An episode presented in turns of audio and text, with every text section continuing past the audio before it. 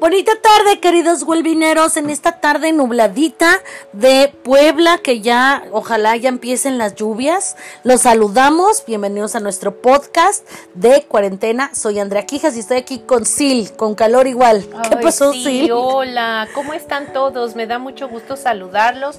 Está nublado, pero no se ha quitado el calor. Sí, pero mira, mientras no sea de eso que llueve poquitito y luego sale el mosquerío. Ah, sí, sí, así es de que y en la noche es el no manches, ¿verdad? sí. Pero o sea, si va a llevar que llueva bien llovido. Exacto, y que nos refresque un poquito porque sí se antoja y más con la ceniza del popo, Ay, del volcán que hace entre el coronavirus y el popo se, calman y los zombies No, bueno. y los aliens. amanecimos muy quejositas. Sí. no, todo bien. La verdad es que estamos optimistas, estamos muy contentas, estamos felices porque nos están dando la oportunidad de escucharnos y de vernos. Ayer dimos nuestra primera clase formal de arte terapia. Padrísima. La verdad es que super creatividad, súper ¿eh? creativo todo mundo. Las personas que nos escuchan nos hacen crecer eh, enormemente. Todavía nos hacemos muchas bolas con la parte tecnológica. Pero por eso somos psicólogas, no comunicólogas, pues. Pero bueno, lo hacemos con todo el amor del y además creo que la este, o sea, una cosa es que diseñes una buena idea, sí. no, pero cuando se la das a, tus alumnos, artistas además, como a los lugares que lo llevan siempre es como la segunda parte más gratificante, ¿no? así es. Oye, pues el tema de hoy decidimos eh, construir algo acerca de la relación entre la mamá y los hijos y decidimos ponerle a este podcast hija de mi madre. Yeah. Es la primera parte porque eh, hemos pensado hacer más podcasts, igual no serán consecutivos porque bueno, estamos en, la, en la cuarentena, pero eh, sí queremos hacer un par de podcasts más porque consideramos que la forma de relacionarte con tu mamá es diferente con cada hijo. Claro. Entonces, no podemos eh, eh, cortar a todos por una tijera, con una tijera, no podemos decir eh, lineamientos para todos, pero sí podemos como hablar globalmente de las cosas que a nosotras nos han ayudado. Algo de lo que quiero mencionar es que cuando nosotros damos nuestros cursos y trabajamos juntas, muy pocas personas saben que tú y yo somos madre e hija. Yep, yep, yep. Y cuando lo decimos, la gente se va para atrás y no nos cree. Y además se, se sacan de onda y no saben la diferencia entre que eres mi mamá, pero eres mi socia. Y entonces me acuerdo que una vez alguien un, en una escuela para darte mi horario o para preguntar, o sea, quien no sabe cuando, cuando te van a entregar materias, por ejemplo, digamos en agosto, ahorita te dicen, oye profesora, ¿cuál es la materia que quieres? El grupo, ¿a qué hora te acomoda?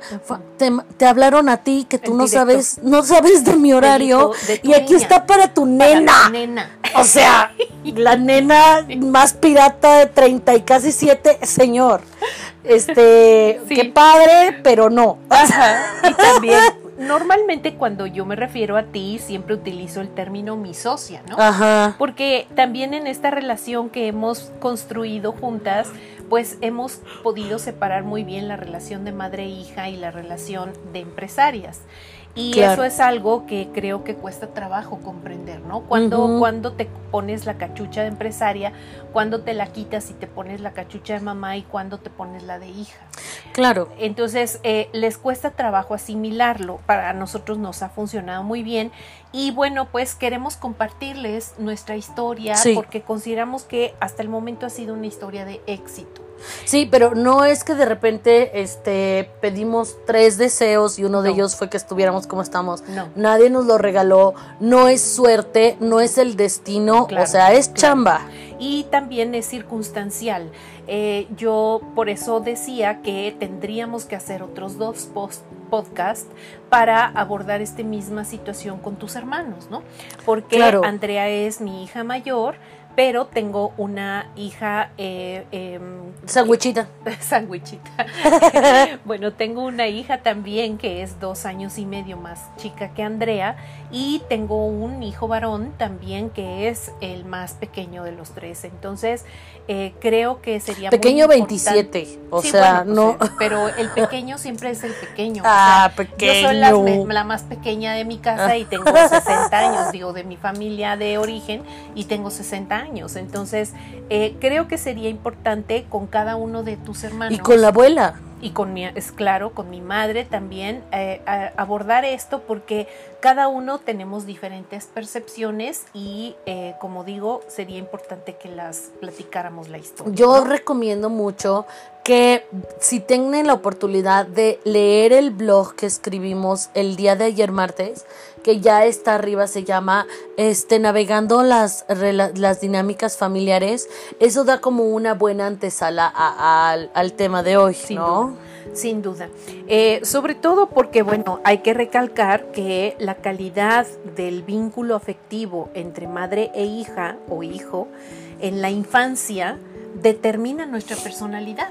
Ajá, y el- los órdenes también, Es ¿no? correcto.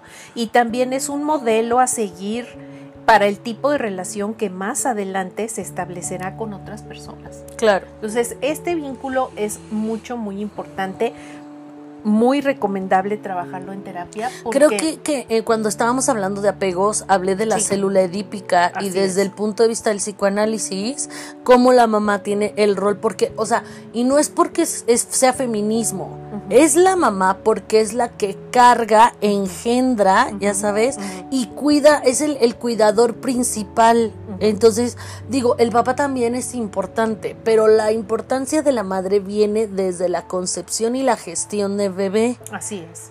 Y bueno, haciendo un poquito de historia acerca de nuestra relación, pues yo quiero platicar brevemente que yo te tuve a los 23 años. Y que bueno, eh, comparado con nuestra época, eh, tener un bebé a los 23 años es ser muy, muy joven, ¿no? Con- Claro, con y muy valiente. muy valiente, claro. Eh, y bueno, te tuve em, con un, en una situación de mucho deseo, o sea, yo te deseaba, como igual eh, sucedió con tus hermanos, yo te deseaba mucho y prácticamente yo me dediqué a escribir durante los nueve meses de embarazo una cartita a Ah. Santa Claus o a los Reyes Magos. Al y- ratón pez. Claro, y prácticamente yo te soñaba. El- la verdad es que en esa época todavía apenas empezaba el concepto de, de eco- ecografías. ¿no? Ajá. ¿Te acuerdas? que- Ecosonogramas. Eso. Y ah, muy pocos ginecólogos tenían. Creo que ahorita ya está en video. Ajá, y ya te imprimen y en la computadora y te lo mandan por correo y te hacen mil cosas. ¿no? En ese entonces apenas comenzaba, entonces era muy difícil saber el sexo todavía de, los, de los bebés. Pero yo sabía que eras niña, porque yo te había pedido así y yo te soñaba, así físicamente como eres, yo te soñaba. Eh, a mí me sucedió que yo estaba muy sola porque yo me casé con una persona 14 años mayor que yo y me tuve que ir a vivir, yo vivía en ese entonces en Guadalajara y me tuve que ir a vivir a León. El León de hace 37 años no Ujú. es el León de ahorita. Ajá. No. El León, la ciudad de León, Guanajuato, aquí en México, eh, es una ciudad típicamente productora de zapato. Entonces hay muchas eh, curtidurías, tenerías, zapaterías, todo, todo León eh, crecía, eh, creció y se desarrolló alrededor de la industria de la piel y del calzado. Entonces era un lugar muy pequeño, muy insalubre y eh, pues después de haber vivido en la hermosísima Guadalajara, pues eh, y haber Perla del Pacífico. la- exactamente. Eh, yo tuve que dejar mi trabajo porque yo trabajaba en una empresa que se llamaba antes eh, Kodak. Yo era eh, jefe de reclutamiento y selección y mi madre me dijo que tenía yo que renunciar para poderme casar, porque así se usaba. Entonces, no solo renuncié, dejé mi trabajo, dejé mi familia, dejé mi ciudad hermosa, Mis amigos. dejé mis amigos, dejé todo y me fui a vivir a una ciudad eh, eh, que era mucho más pequeña, muy insalubre, sin conocer a nadie. Y cuando yo sé que estoy embarazada de ti, pues obviamente para mí eh, fue como escuchar el canto de los ángeles, ¿no? Esa fue mi, mi, historia de cómo cuando tú llegas a, mi vida, eh, cuando ya te doy a luz eh, y te tengo entre mis brazos, yo siento que ya había una conexión entre nosotras de antes. Cuando a mí no, no, no, me llevaron a enseñarte al cuarto, sino que yo tuve que ir a darte a los cuneros, tuve que ir a darte de comer. Y entonces cuando la enfermera me sienta en un banquito y me da a la bebé, yo te veo, tú me ves a los ojos y en ese momento yo siento una conexión de antes, como si nos hubiéramos conocido antes. Eso fue lo que me sucedió. Cuando yo empiezo a criarte, eh, yo vivo permanentemente asustada, ¿sí? Porque mi situación, bueno, a pesar de era muy joven, eh, mi situación era muy inestable, mi relación era inestable, mi situación económica era inestable, em, no tenía como toda esta parte de confianza y seguridad para poderte proveer de todo lo que necesita un bebé. Y creo que te eduqué con miedo. Ok. Sí, decías que hay una anécdota que cuentas que cuando yo dormía me ponías un espejito para en la nariz para verificar que estuviera respirando porque estaban las la, la, la situación de la muerte de cuna, ¿no? Sí. Eh, estaba eso, también yo decía, híjole, eh, te veía y yo decía, ¿cómo voy a pagar la universidad? ¿Cómo voy a eh, pagar la escuela? ¿Cómo voy a hacer? O sea, me venían a la mente y futurizaba, pero a muy largo plazo, y creo que eso me impidió en algún momento disfrutar la crianza como, como el deber ser. ¿Tú qué recuerdas de, de, tu infancia? Esto es algo súper raro porque el primer, primer, primer recuerdo que yo tengo de mi existencia es cuando di mis primeros pasos. O sea, me acuerdo que tenía un como payasito o overol que le llaman, este, de rayitas, este, naranjas, amarillas y moraditas con rosita. estamos como en el departamento de León, estamos como en la hora dorada, ya sabes, cuando es en la tardecita que el sol está como naranjita y me veo viendo hacia arriba como me agarras las manos y me veo con mis zapatitos blancos, ya sabes, de esos de botita este, ese es mi primer, mi primer recuerdo. De ahí en fuera, eh, creo que no tengo recuerdos de tú y yo solas, ya empiezo a recordar más cuando ya llegó mi hermana. Sí, eh, así fue. Cuando diste tus primeros pasos, así fue definitivamente. Cuando dos años después, bueno, tuvimos una conexión dos años de, dos años de estar solas y a los dos años y medio llega tu hermana y sí hay una situación como de mucho celo de tu parte. Hay este, esta parte de no dejarme atender a tu hermana, de no dejarme darle de comer, de no dejarme darle el pecho. Eh, inclusive a ti te di más meses el pecho que a ella, por esta parte de, que eras muy... Yo primero. Exactamente. ¿sí? Entonces, bueno, esta, esta fue nuestra relación eh, de los primeros años de vida. ¿Cómo es que nos que pasa el tiempo y cómo es que llegamos a esta situación en donde nos asociamos y en donde ahora somos socias y tenemos un, un concepto de negocio juntas, creamos juntas y trabajamos juntas? Pues, o sea, yo creo que los, los, el génesis de esta situación es que una vez que ya mi hermana llegó a, en existencia, ya había a Fernanda en existencia, este, a mí siempre me quedó muy claro que habían dos bandos. Fernanda y mi papá y tú y yo. Y por alguna razón cada que había intercambios de Navidad o así, siempre estábamos en esos equipos. Ellos nos daban a nosotras, ya sea que mi, mi hermana a ti o mi hermana a mí y mi papá a ti. Y, entonces cuando nos íbamos a comprar cosas, nos íbamos tú y yo un equipo y, y, eh, y el otro equipo, ¿no? Entonces a mí siempre me quedé, igual y fue también solo una vez, ¿no?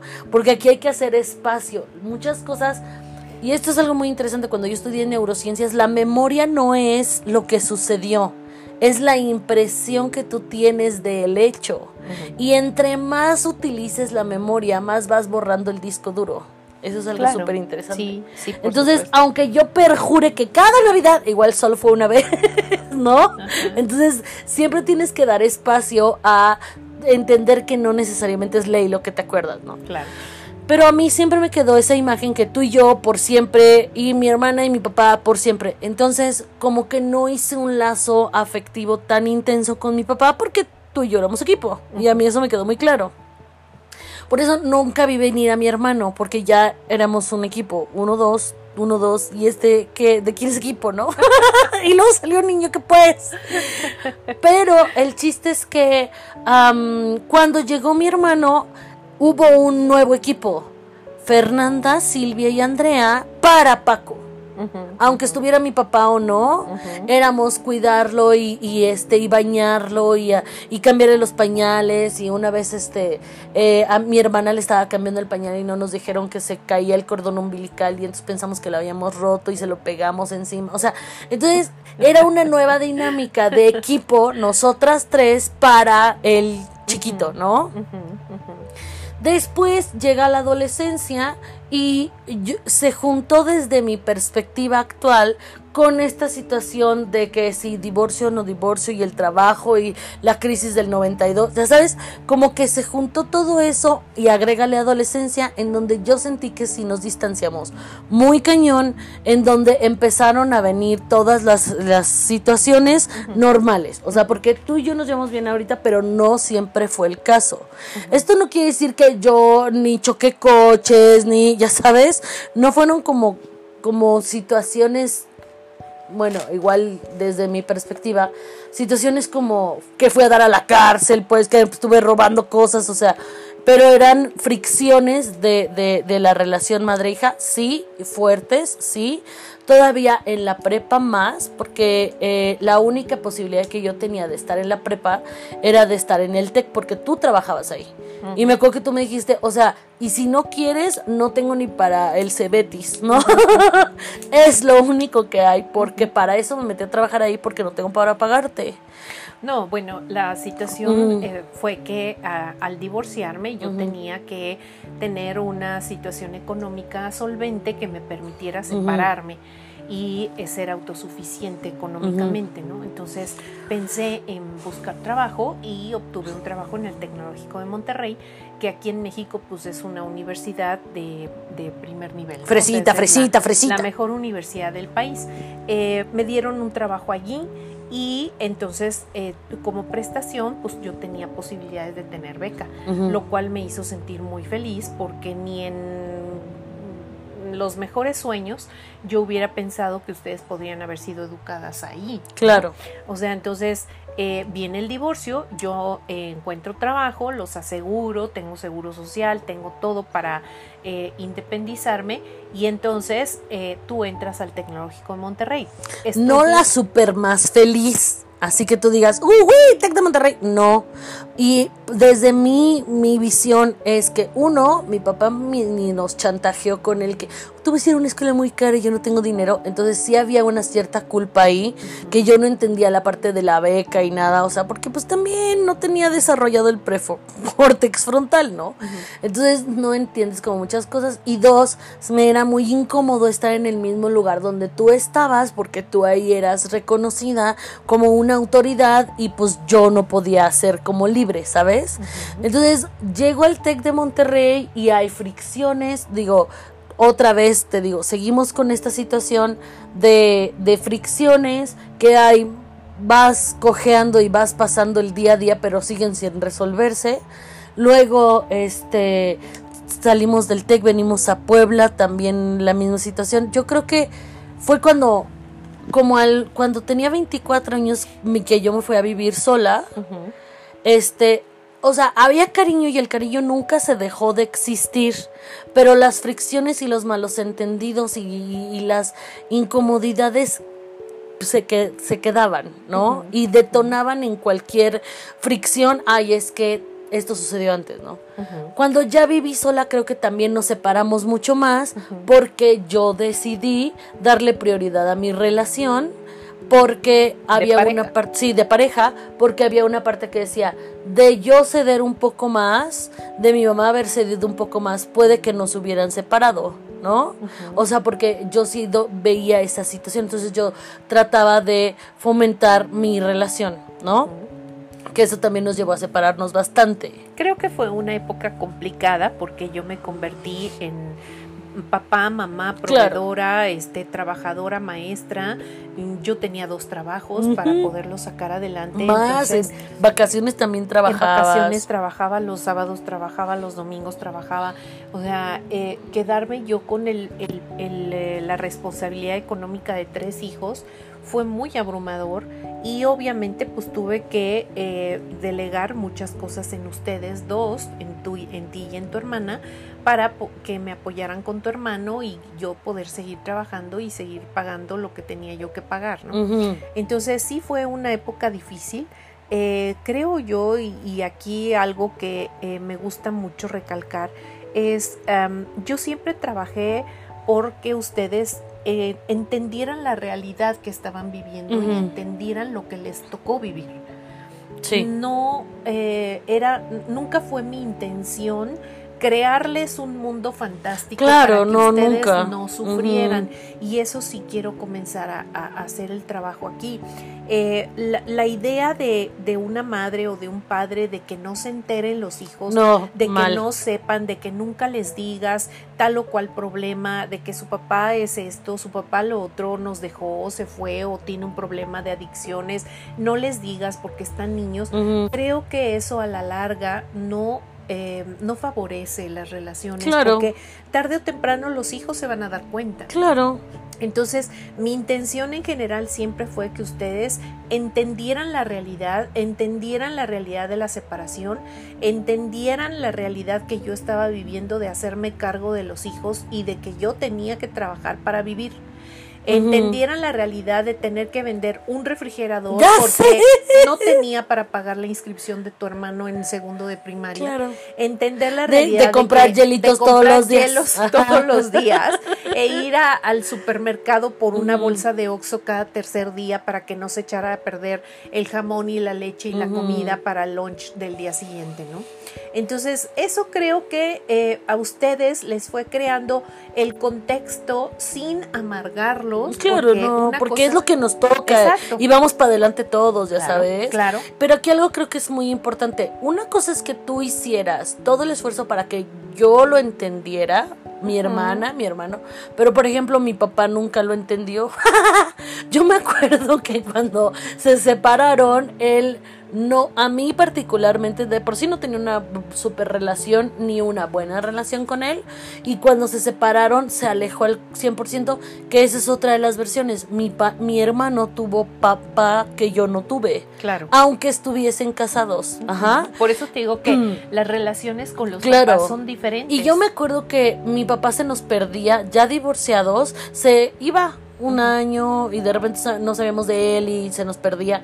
Y yo me acuerdo que justo antes de, de venirnos a vivir a Puebla, la vez que nos venimos todos juntos y que él se fue es la primera vez que dejamos de vivir juntos, yo me senté con él a hablar y le dije, "Tú ya te divorciaste de mi mamá, pero no te puedes divorciar de tus hijos." Así es. Y yo tenía que 21 años. Entonces, aunque te quede claro a ti, no necesariamente a las demás personas les queda claro, ¿no? Entonces, y a mí, por ejemplo, eso nunca me dolió ni yo nunca tuve que ir a terapia por el divorcio. A mí me quedó muy claro que estábamos mejor de esta manera porque éramos más funcionales. ¿no? Bueno, no, no tuviste que ir a terapia en su momento, pero sí eh, del divorcio, de un proceso de divorcio, nadie sale ileso.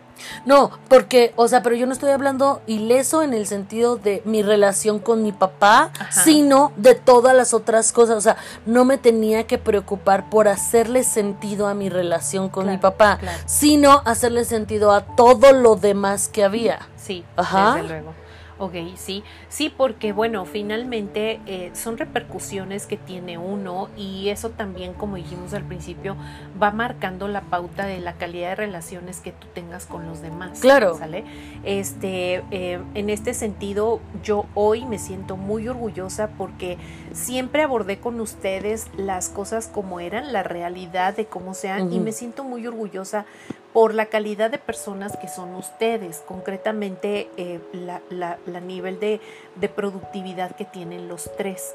Eh, creo que fue muy bueno que ustedes siempre tuvieran los pies muy puestos en la tierra y que a pesar de yo trabajar eh, tanto, nunca les faltó nada. Claro.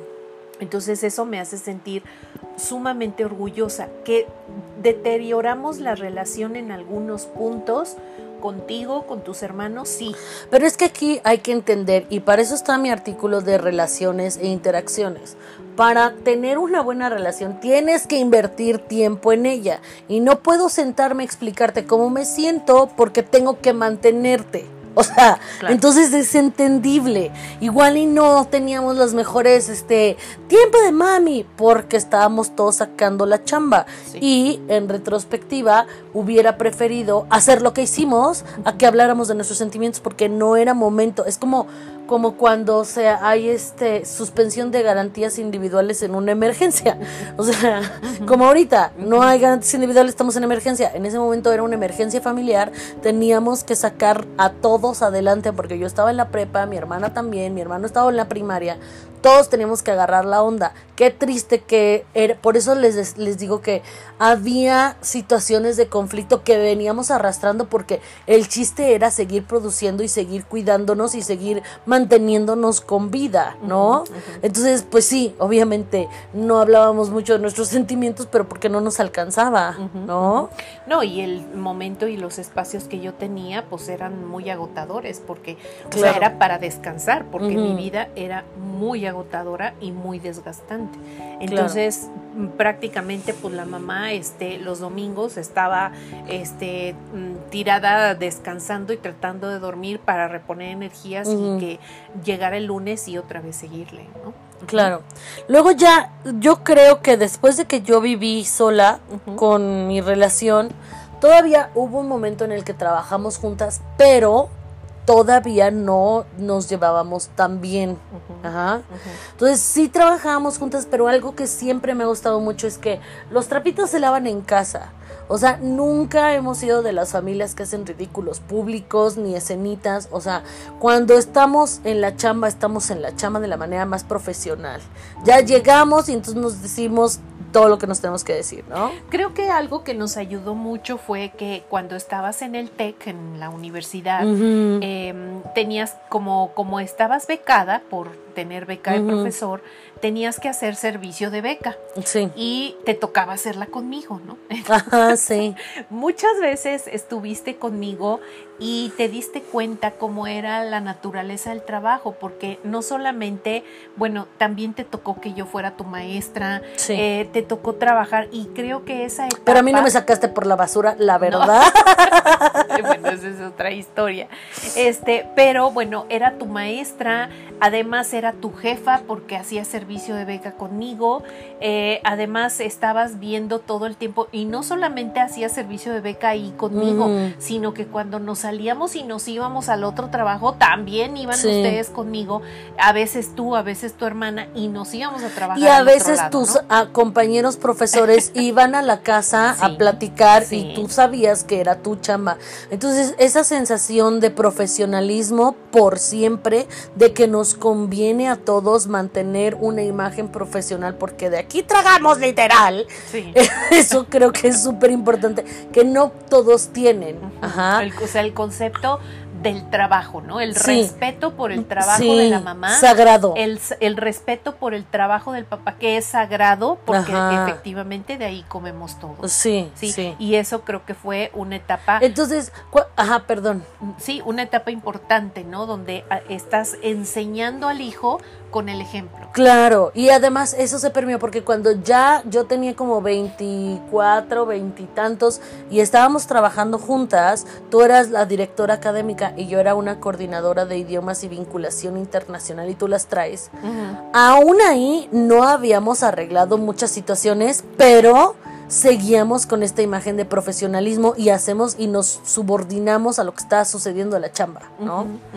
Es correcto. Después volvimos a trabajar en esta, en esta escuela que nos metíamos unas, ¿te acuerdas? De 7 a 11, no manches, a 11. Entonces eran unos trabajos súper intensos también, no habíamos súper arreglado la relación, pero seguíamos siendo profesionales, ¿no? Y yo entonces fue cuando me volví a ir a Celaya. Sí. Y cuando me hablas para decirme que hay una posibilidad de estudiar la maestría y regreso a vivir contigo, creo que fue ahí el momento perfecto porque teníamos que idear un plan de convivencia que nos permitiera trabajar y estudiar y estar juntas sin, pero ya con un nivel de madurez diferente. Y creo que el saber, bueno, ahora nos tenemos que comportar de esta manera, igual y desde mi perspectiva, ¿no? Porque yo había estado siendo muy independiente y vivía, y luego de repente me quedaba en tu casa, pero vivía en, en Tehuispango. Tú tuviste otros trabajos en otras escuelas, regresaste. Creo que esos eh, periodos de, separación, de alejamiento, de, distanciamiento físico, también nos fue acercando eh, emocionalmente, ¿no? Esas llamadas eternas por teléfono de qué haces, cómo estás, ya, ya, ya dejé de ser tu jefa, ya no trabajamos juntas, ahora tienes. Cuando vivía en Celaya en el paraíso. Exacto. Porque yo vivía en el paraíso, amigos. Las llamadas por teléfono largas de yo estoy acá, tú estás acá, ¿qué estás haciendo? Como que sentó las buenas bases, sí, creo que la distancia física nos acercó emocionalmente Y entonces, con una madurez diferente, yo me acuerdo que yo dije, ok, voy a Puebla, voy a estudiar la maestría y me van a hacer el favor de recibirme en su casa. O sea, mi mamá me está haciendo un favor. Y además, con esta parte de autoconocimiento de yo ya sabía qué es lo que me gustaba, yo ya sabía qué es lo que yo quería, como un poquito más autodeterminada, podía. Ah, y obviamente tuvimos consejería y asesoramiento terapéutico en el Inter sobre nuestras propias personalidades, que también creo que nos preparó mucho. Sí, claro, claro. Entonces, ya cuando llegamos a vivir juntas para ese vez que estaba estudiando la maestría, creo que sentó las bases. Y no crean que llegué, hola, ya llegué, ah, muy bien, magia. No, para empezar a mover una casa en otra casa y yo soy re triquetera y re porquerillenta. Entonces, mis cosas apretadas en su casa, o sea, esas situaciones también impactan en el comportamiento y en, y en cómo te llevas, ¿no? Sí, sin duda.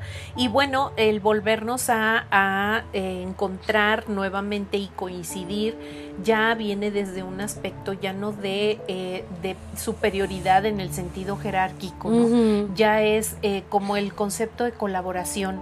Primero debe haber producción individual. Claro. Tú tenías ya tu tu background individual, fuiste a trabajar, aprendiste otras cosas y yo lo mismo, empecé a hacer otras cosas por mi cuenta y cuando coincidimos nuevamente e hicimos coincidir nuestros caminos, pues ya llegamos a sumar lo que cada una de nosotras traía de experiencia. Entonces ya no es esta parte de llegas y le tengo que reportar a mi mamá o llego y le tengo que mandar a Andrea, sino que ya es esta parte de que ambas traemos un talentos chidos y nuestros talentos llegan a sumar a un concepto que hoy por hoy se llama well-being. Y eso fue hace cuatro años. Entonces, porque mucha gente también, hay veces que cuando nos está viendo dar las conferencias, ay, quisiera que mi mamá, o sea, no es siempre, ¿sale? No es gratis y no es algo que ya se dio y no, todos los días nos levantamos con el compromiso de trabajar en nuestra relación. Así es. Eso es súper importante, ¿no? Así es, sí. El éxito de una relación, cualquiera que sea, es todos los días fortalecer y todos los días trabajar por ello. Y eso no quiere decir que vas a dejar de tener discusiones o problemas. no, de hecho, los 10 rasgos de las relaciones saludables que ahorita nos vamos a echar desde arriba, el uno de los puntos es discutir. Pero antes de eso, quiero poner varios escenarios, porque o sea, a veces nos han dicho, quisiera que mi mamá, quisiera que mi hija, ¿no? y, aquí quiero poner varios escenarios. Silvia, ¿qué pasa si el otro no quiere cambiar? Mm, es que yo creo que desde la concepción eh, de el otro no quiere cambiar, estamos un poco mal. Yes, baby. Porque si yo eh, voy por la vida con mi relación pensando en cómo haré para que el otro cambie, ese es un error. Claro me parece que quien debe de cambiar es uno. Of course. ¿Y cómo cambias? Pues tienes que cambiar la forma en que tú percibes al otro, tienes que cambiar tu forma de percibir no solo al otro, sino de percibir la situación en general. Y cuando tú comienzas a hacer esa chamba y cuando tú comienzas a cambiar, tu relación cambia, automáticamente. Pero no es magia, o sea, es un trabajo, no es una varita mágica. Claro, o sea, por ejemplo, tengo una hija que todo el tiempo este anda de novio novio. O sea, ¿cuánto tiempo lleva así? ¿No? Desde la secundaria, ya tiene 40. Bueno, señora, ya usted está deseando si quiere que su hija ya no ande de novio a novio, ¿sí?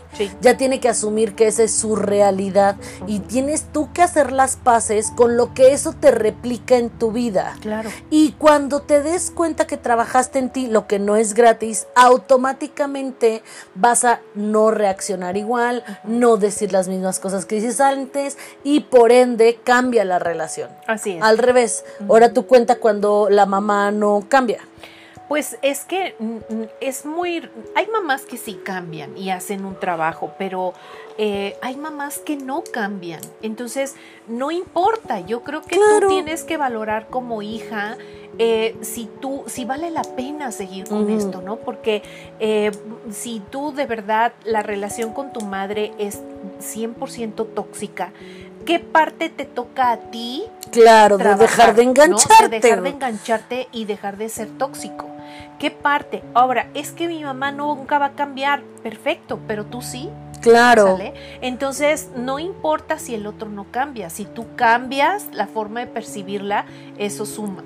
Ahora, yo siempre creo que si yo soy la primera en alzar la mano y decir, voy a traer a esta relación empatía, este compasión, asertividad, entonces el otro puede ver mi cambio de actitud y es probable que se sume. Sí. Y entonces cuando ya las dos personas quieren cambiar, ya están acercándose al éxito. Claro, fíjate que Jorge Bucay dice algo muy importante de, la relación padre-hijo, porque él, trabaja mucho también con su hijo. Eh, Jorge Bucay dice, los padres amamos a los hijos incondicionalmente. Ajá. Hay una aceptación incondicional, pero el amor del hijo al padre no es igual, ¿sale? Tú como, como madre eh, amas incondicionalmente, aceptas incondicionalmente, con defectos, con virtudes, porque es parte del amor entre un padre o una madre y su hijo, pero no es de la misma manera del hijo hacia la madre. El hijo hacia la madre, el amor es condicionado, es si tú me das, entonces soy, o eh, cuando tú me das, o cuando sí tengo, soy bueno. Además, los hijos son muy duros jueces de los padres. Sí, es lo que te quería decir. Por ejemplo, mi abuela tiene un dicho que dice, ningún hijo debería de juzgar a sus padres. Y cada que le oigo digo, claro que sí. Ese es un dicho que dicen los padres que no quieren ser juzgados. O sea, para empezar. Y al rato la abuela, ¿no? Y es que en esa parte es importante eh, em, trabajar mucho la parte de perfección de la relación. No existe una relación perfecta. No. No existe una Porque no existen personas perfectas. Exacto. Pero un poquito, por ejemplo, no se debe de juzgar a los padres. Yo digo que sí para que sepas de dónde vienen. O sea, un juicio no necesariamente tiene que ser combativo y con champe y culpa. Exacto. O sea, yo tengo que entender, si yo tuviera, por ejemplo, ¿a los cuántos años terminaste de tener a mi hermano? Eh, tenía 32 años. O sea, eso quiere decir que a mi edad yo ya tendría tres chamacos, me muero, me pico los ojos y un marido, no manches, o sea, no, ya no tenía marido. No, ah, bueno, sí, todavía y después No manches, y luego ese tipo de marido, o sea, son claro que tengo que hacer juicios para poder entender y decir yo no lo podría hacer, porque nadie puede decir yo lo haría mejor. o sea, entonces sí creo que sí debe de haber juicios, pero siempre y cuando tengas esta capacidad de tener compasión y empatía y, entendimiento. Y como digo, hacen lo mejor que pueden las personas. Sin duda, o sea, yo creo, tú fuiste educada por una mujer imperfecta. en una situación imperfecta donde eh, esta mujer que habla hizo lo mejor que pudo con los recursos que tenía, la información, con la información y, las competencias, claro, y las competencias que tenía, y bueno, lo hizo con todo el amor del mundo, y que qué es factor, ¿no? Entonces, pero pensar en que tienes a la madre perfecta o deseas a la madre perfecta o, estar toda la vida pensando es que yo en lugar de mi mamá hubiera o yo nunca hubiera hecho eso o ¿por qué no tengo el hijo perfecto? Yo que lo he dotado, ¿por qué mi hija no es tal? O sea, y aquí quiero que empecemos a platicar acerca de los 10 rasgos de las relaciones saludables. De acuerdo. Ajá. Me gustaría que eh, esto obviamente se extiende a las relaciones de pareja, pero son relaciones saludables. Ajá. Entonces dice, el primero tiene que ver con una comunicación y todo el mundo, Ok, a ver, no. Pero ¿qué tipo de comunicación? Es una comunicación abierta, transparente, de escucha empática, donde se hablen tabús, que eso ahí es donde ya muchos puerquitos torcieron sus rabitos. Cuando se hablen tabús y se hablen netas. Sí, claro. Y yo agregaría algo, la comunicación también tiene que ser oportuna. Si no infoxicas. Exacto, porque si no es el momento, creo que eh, puedes eh, arruinar una muy buena intención de comunicación, pero no es el momento.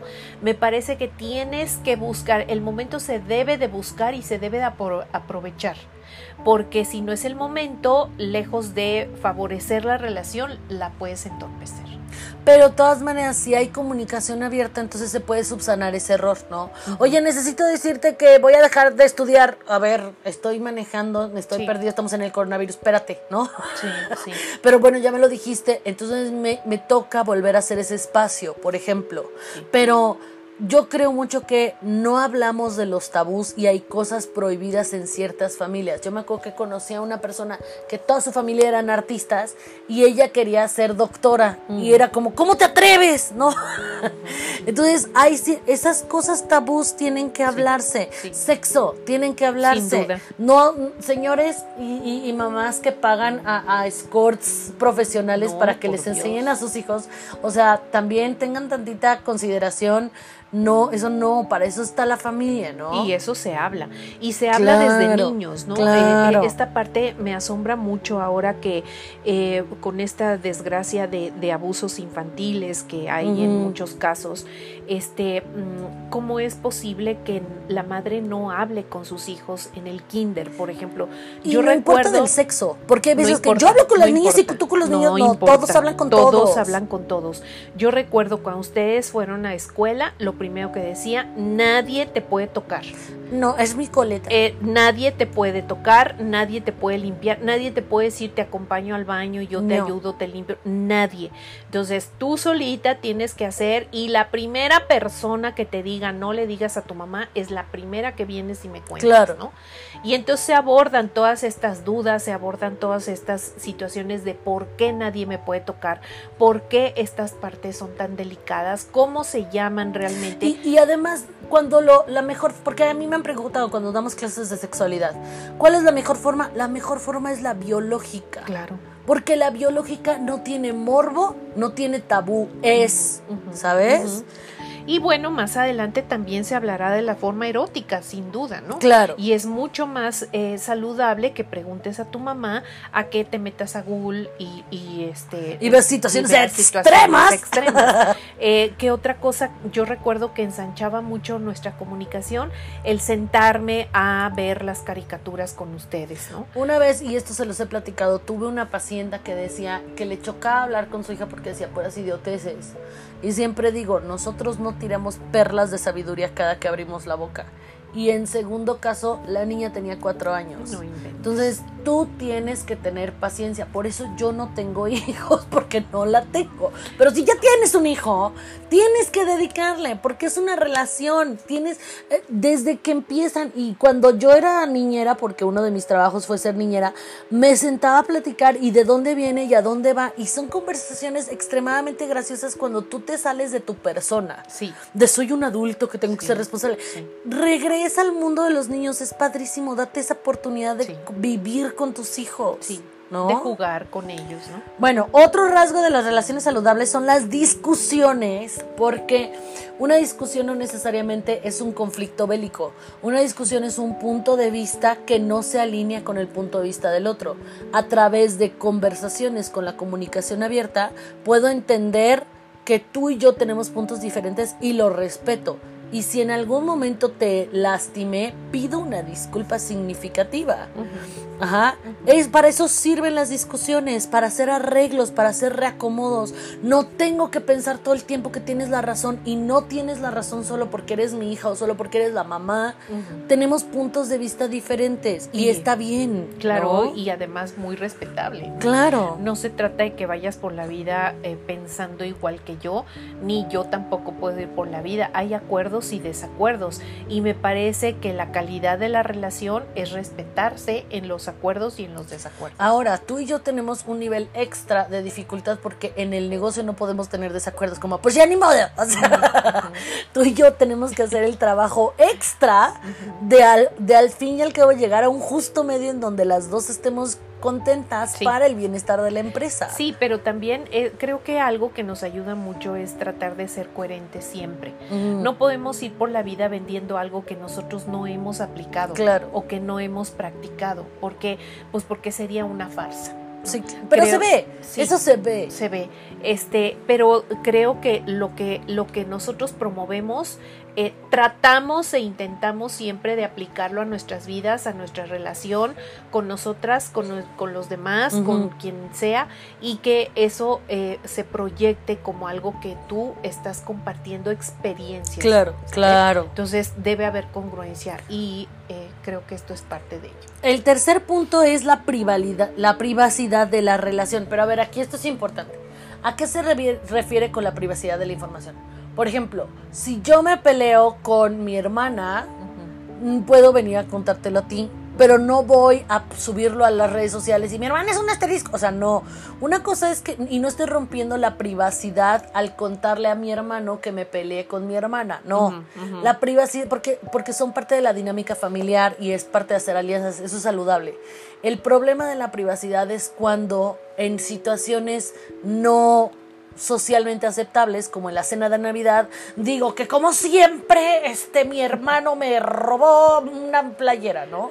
Esos son los problemas de privacidad que tú ventilas Sí. cosas o, o de lo que comunicas te lo ventilas cuando no deberías de hacerlo. Todas las familias desean hacer alianzas entre ellos, ¿no? Cuando tú tienes una diferencia con un miembro de la familia, buscas aliarte con el otro. Es normal.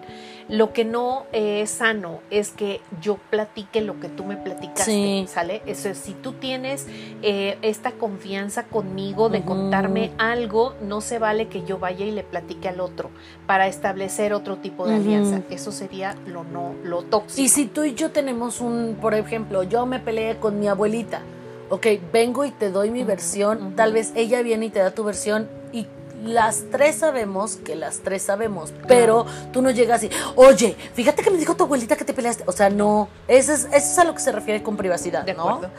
Luego, cuatro, no hay rencores. Esto es bien importante. Los rencores los tienes que trabajar en consulta, ¿sale? Sí. Si yo ya hablé contigo y te dije, lamento mucho haber apretado al licenciado Google y haberle lastimado su patita, ya te pedí una disculpa, en realidad me siento muy mal.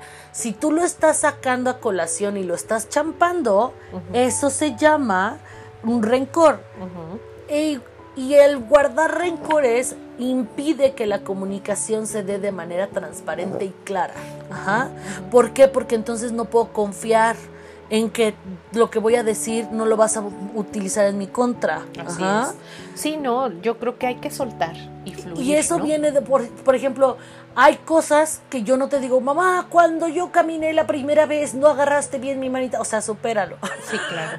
hay momentos para hablar de las cosas. Sí, yo creo que todos los atorones que tengamos con las mamás ya es rollo de cada uno de nosotros trabajarlo, ¿no? No puedes ir por la vida guardándole rencor a la mamá porque no te dio, porque sí le dio, porque a mi hermano sí, porque a mí no, porque a ella sí, porque esto, o sea, ve a terapia y trabaja tus rollos con y también, Pero es que mi hijo me debe, porque no ha hecho, porque, o sea, la otra vez me enteré que creo que alguien nos contó que la mamá había trabajado durísimo para que el chamaco fuera al TEC de Monterrey y ahorita que era la epidemia no le había mandado ni un peso, señora, no esté champando. Claro. No sea así. Claro, si le dio la mejor educación, a tus qué mal gusto. Lo que hiciste por ellos, ¿no? O sea, si tú quisiste que fueran al TEC de Monterrey para pararte el cuello y lucirte como y en una emergencia decir y resulta que ahora en una emergencia dices que tu hija es ingrata y no te ha retribuido lo que hiciste por ella, o sea, sinceramente desde que la mandaste al TEC y le pagaste la colegiatura hiciste mal.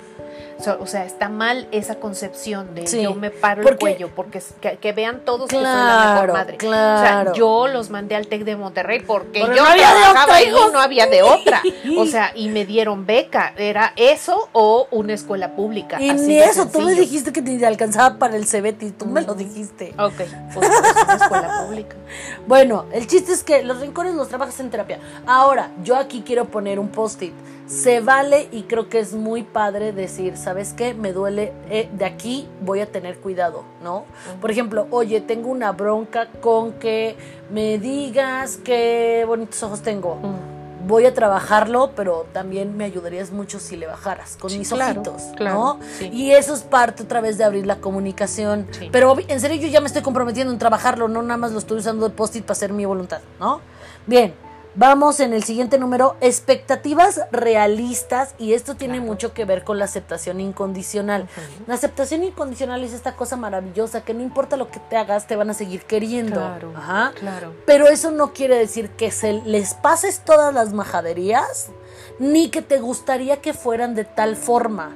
Pero aún que tú no pudiste ser. Claro, ajá. Sí, pero aún así los quieres. Sí, porque muchas expectativas están basadas en, los hijos, están en fundamentadas en lo que yo no pude ser.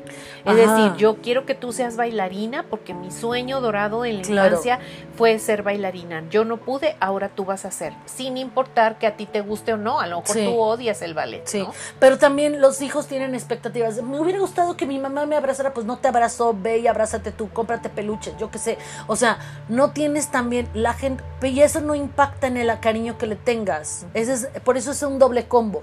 Es tener expectativas realistas. Si yo ya sé que mi mamá no abraza, ¿para qué quiero estar pensando que me abrace? ¿O para qué la quiero obligar a que me abrace si sé que para ella es incómodo? Entonces tengo que aceptar a la persona tal y como es y de repente la voy a poder gozar más y ya sé que ella no abraza pero hace peteo de cabeza, ¿no? Como pat pat. Así. O te cocina. Claro, aquí es importante que hablemos del... Hay un artículo que está de los diferentes lenguajes del amor, ¿no? Tener tiempo fuera de la relación es súper importante. Ok, aquí es extra más complicado a veces porque vivimos juntas, porque tenemos unas finanzas este, comunitarias, ¿no? Porque eh, todo le echamos al negocio, nuestro negocio está en la casa, este, lo cual es desde mi punto de vista súper bueno porque es muy creativo. Todo el tiempo se nos están ocurriendo cosas que hacer.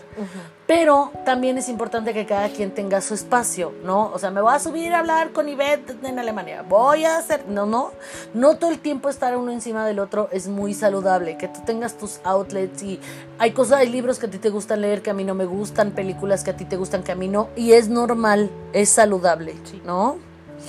Confianza y compromiso. Tienes tú que saber que la otra persona no hace las cosas para darte en la torre. Lo que te dice es porque de su manera rara quieren ayudar. Yo creo que la mejor manera de eh, lograr esta confianza es siempre hablando con la verdad. Claro. No queriendo ocultar eh, esta parte, ¿no? Que decíamos al principio.